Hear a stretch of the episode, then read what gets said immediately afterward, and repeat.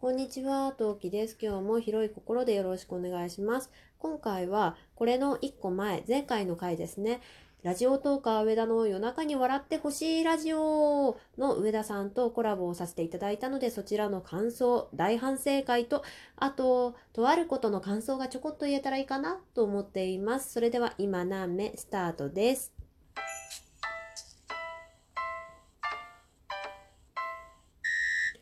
はい、この番組は戦闘不能日常系ママトーカー陶器が日々奮闘しながらお送りしています。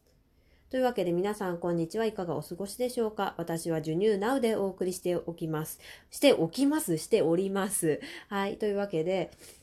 さて、もうさ、かれこれ 2週間近く前になっちゃったんだけど、近くじゃないね、2週間前になってしまったんですけど、えーラジオトーカー上田の夜中に笑ってほしいラジオの上田さんとコラボをさせていただきました。まあ、一番最初上田さんと知り合わせていただいたのは、チケットボンバーズの記録のタースくんとケイスくんのコラボの、えーコラボ配信コラボ配信っていうのかな？コラボライブの時にちょっとコメントで私が打たせていただきまして、まあ、知り合わせていただいたのがきっかけじゃなかったかなっていうふうに思ってるんですけど、うん。で、そこから、あの、いつか、あの、コラボさせてくださいっていう熱いね、お声をいただきまして、でね、えー、なんだろう、まあ、私、年内のコラボはやりませんって結構大見を大見え切って言っていたんですよ。ね、ご存知の方も多かったと思うんですけど、それがですね、実は、あの、破られまして、年内コラボを始めることになりました。うん。で、ちょくらその経緯をね、聞いてない方もいると思うので説明させていただきますと、あの、一人目の時の育児の時の話になるんですけど、あの、まず、まあ上のお兄ちゃんの方ね、えーチビの時の育児って、なんか、たぶん、なんかね、今思うと育児ノイローゼとか育児うつだったんですよ。うん。で、もう心がどんよりしちゃってて、もう人と話すような余裕がさらさらなくって、もうとにもかくにも育児、育児、育児、育児、育児、育児、育児、育児、育児、育児、育児、育児、育児、育児、じくじくしてたんですよ。うん。で、まあ今回もおそらくそんな感じになるだろうと、しかも今回は特に上の子がいるからもうてんやわんやして、もう時間なんか読めやしないと。起きてる時間も読めやしないし、それに、うん、なんだろう、そんな人と話すような私がコンディションであるかどうかもわからないと思っていて、で、うん、まあ、多分年内お声をかけてもらっても私は断っちゃうだろうなって思っていたんですね。うん。そうしたら、上田さんから、あの、コラボがしたいです。よろしくお願いしますっていう熱い、あの、メッセージをね、えーいただきまして、あー、誰かと話すのありかもなと思って、それで、ああ、じゃあやりましょうという運びになりました。うん。で、えー上田さんからその話題の提示として、えー僕もお母さんと呼びたいんで、そのことについてお話しさせてくださいっていうふうに最初に DM をいただいたんですね。うん。で、その時いただいた瞬間に、これどういう意味で言ってんだろうって最初、ちょっと、ちょっと大変失礼ながらちょっと思ったんですよ。で、っていうのもね、あの、上田さんっていうのは、チケットボンバーズの公式射程という形で名乗っているんですよ。だからチケボンが大好きなわけね。で、そのチケボンのが、チケボン二人がお母さんと私を慕ってくれてるから僕も、チケボンがそう呼ぶなら僕もお母さんと呼びたいっていう、もう字面としてはそういう意図に取られちゃって、で、もしそういう、なんだろう、な私個人というよりかバックボーンのチケボンがありきで言ってるんだとしたら私が「あいいよ」って果たして言っていいのかなっていうふうに思ったんですね。まああのーこれ上田さんの方の配信ですごい詳しく言ってるからもうぜひともそっち聞いていただきたいんですけどあの概要欄にリンク貼っておきますのでまだ聞けてない方はそっち聞いてくださいねぜひともね。えーそこでちょこっと話してるんですけどまずまずにおいて私のことをお母さんって言い出したのはチケボンの母って一番最初に言ってくれたのって、あの、ケイスくんなんですよ。うん。で、ケイスくんが一番最初に、ああ、チケボンのおかんやん、母やみたいな感じで言ってくれたから私今、チケボンの母として、あの、よく名乗らせてもらってるんだけど、なんだろう、そのバックボーンというか、だから、だから自分で名乗り出したわけじゃないんですよ。私、チケボンの母だからって言い出したわけじゃないから、なんだろう、ママキャラとして確立してくれたんで、そう思うとチケットボンバーズであり、ケイスくんなんですよね。って思うと、私、自分から、母だから、だから、あなたも母の息子として見るわって、果たして言っていいもんかどうかなっていうふうにすごい疑問を持って、で、うんうん、まあとりあえず話題提起としては、分かった分かったと思って、で、その場でその時は終わって、で、その後にですね、えー、チケボンに確認したわけですね。で、答えは果たしてどうだったのかっていうところはね、ぜひともね、あの、上田さんところのコラボを聞いていただければと思います。はい。で、えー、私の方の収録の方に移りました。まあ、一人片方ずつ一本ずつやろうねっていうので私の方の配信になったんですけど、配信じゃない収録になったんですけど、これがいかんせん問題だったんですよ。問題作だったんですよ。もうほんとリベンジさせてほしいんだけど、何かっていうとですね、あの、イヤホンが壊れました。え？って感じだと、だと思うんですけど、うん。あのね、あの、そう、その1週間ぐらいかな、ずっとプツプツ言ってたの。イヤホン。途中で音が消えるタイミングがプツッ、プツッ、プツって感じで、ライブ聞いてても配信聞いててもよく切れてて、で、うちのね、Wi-Fi の方もその時、タイミング的になんか、あんまり調子が良くなかったんですよ。今はね、元通り通常に戻ってるんだけど、たまたま Wi-Fi のその調子が悪い時となんか重なってたから、あ、これきっと電波障害か Wi-Fi 効果だなと思ってて、あー、だから無理、んなんかなんだろうな、じゃあ上田さんと収録する時は電波状況いいといいなぐらいの気持ちで思ってたんですね。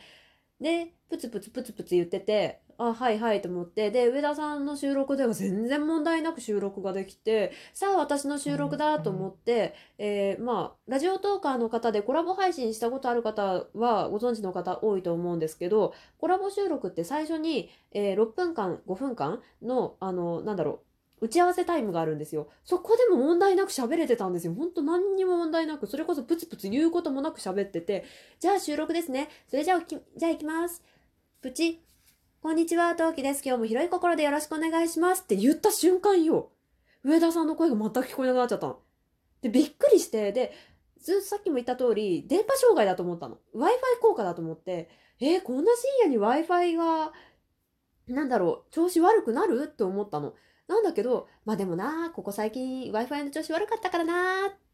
と思って、ああ、じゃあ Wi-Fi だ、うちのせいだ、ほんと上田さんごめんなさいと思って、一回無理無理収録を終わらせて、で、もう一回収録を再開、てかあの URL 送って、で、じゃあやりましょうって言って、上田さんがこっちのその打ち合わせ部屋に来てくれた時に、もうやっぱり聞こえないの。で、あれなんでだ？と思って、で、とりあえず声を聞かなきゃしょうがないっていうか、この状況下を説明しなきゃしょうがないからと思って、イヤホンを抜いたんですよ。そしたら、普通に聞こえてて、上田さんも、え、陶器さんの声ちゃんと聞こえてましたよっていうの。っ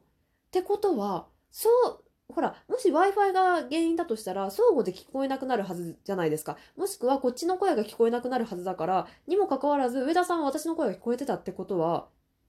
イヤホンだってその時気づいたんですよ。で、イヤホンが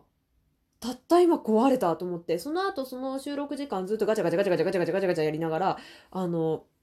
試したんだけど全然ダメで、で、もう結構時間帯もね、夜も遅い時間だったし、ちょうど下の子がぐずぐずちょっと言い始めそうだったっていうか言い始めてたんですね。なんで、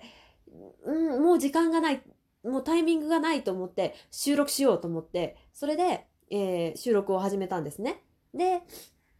えー、私は、まあ、私のその手持ちのこの、えー、Android のエクスペリアさんに関してで言うと、いう話なんですけど、えー、っとですね、このエクスペリアさん、その BGM を入れるとき、あの、今やっている、あれですね、収録をしているときっていうのは、えっ、と、音量を下から2番目の音量にしてるんですよ。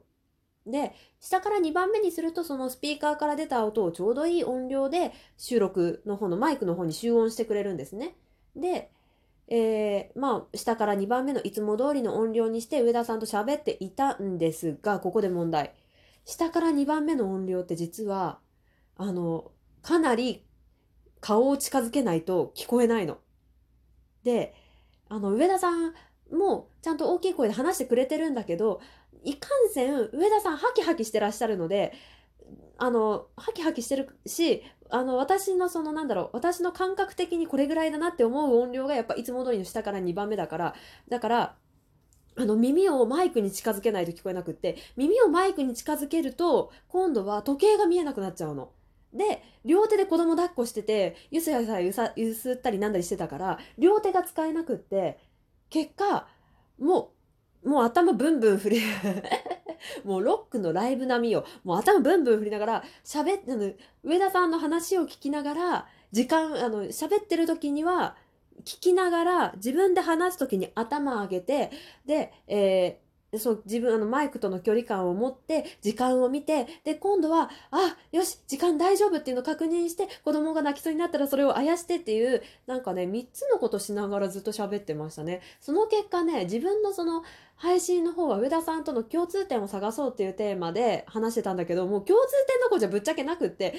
今何分上田さんなんて話してる？何の話をしてるって？でも共通点はこれはこれはこれはっていう自分の脳内センスを大爆発してて。もうね、忙しかった。なんか、その上田さんの前に、あの、梅塩さんと一緒にバチェロレッテの配信してたじゃないですか。あれの時もね、子供がいきなりね、クロールをし始めて、梅塩さんと話しながら、時計を気にしながら、あの、子供が寝てくれっていう念じを、あの、念を送りながらっていうのをやってたけど、もうそれどころじゃないよね。それのさらに上を行きましたね。あの、子供あやしながら、上田さんの話聞きながら、時計を確認しながら、マイクとの距離を取りって、もうね、脳みそとね、上半身ね、そう、足から上ね、をフルに使いながらお話をしておりました。そんなこんな頑張った収録だったので、ぜひとも、えー、皆さん聞いていない方は、よければ上田さんとのコラボを聞いてください。そして、えー